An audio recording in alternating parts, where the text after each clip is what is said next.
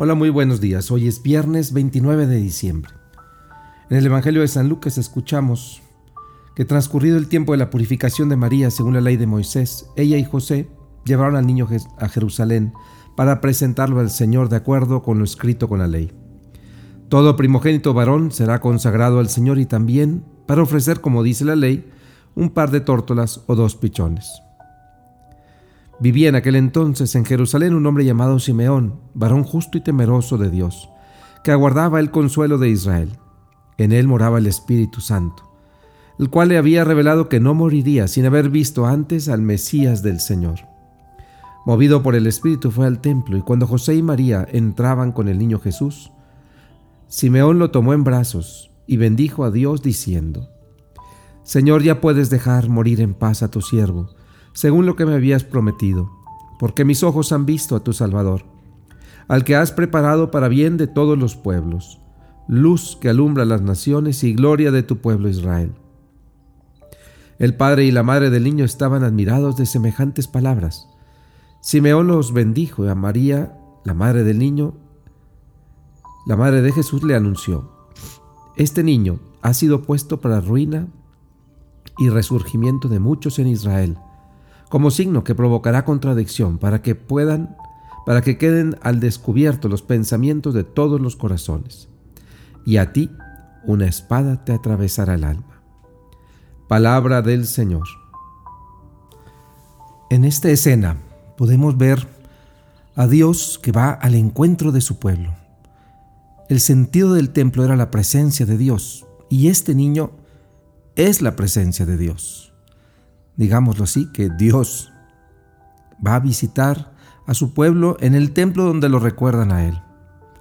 Sin embargo, no todos lo reconocen. Era difícil reconocerlo.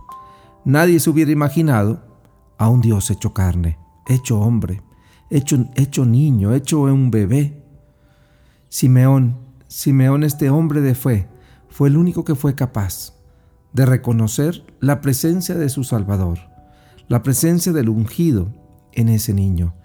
Y por eso canta este bello, canto de alabanza a Dios, porque le ha permitido contemplar su presencia en medio de su pueblo. Así, Simeón nos encarna a todos nosotros. Todos nosotros que estamos llamados a reconocer también la presencia del Salvador en medio de nuestra historia. No esperemos una historia perfecta, no esperemos esa historia en la que todo se soluciona para nosotros. No, ahí, en la historia normal, en la historia de luces y sombras, en la historia de momentos positivos y de momentos difíciles, ahí viene Dios manifestándose de las maneras más inusitadas, como un gran misterio que se revela día con día. La pregunta es, ¿y seremos capaces de reconocer la presencia de Dios ahí donde Él se quiere manifestar.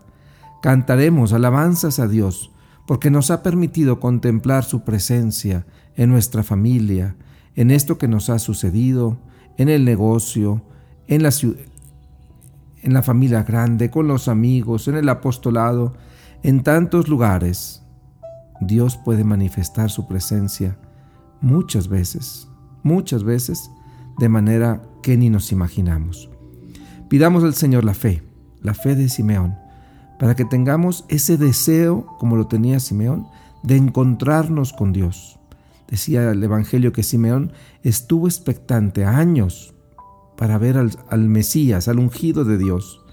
Bueno, pues pidamos al Señor ese mismo deseo de reconocer su presencia, de, de ver sus pasos en nuestras vidas y de poder alabarlo cuando así lo encontremos que nuestro Señor nos conceda esa fe y ese gozo de encontrarnos con Él durante este día.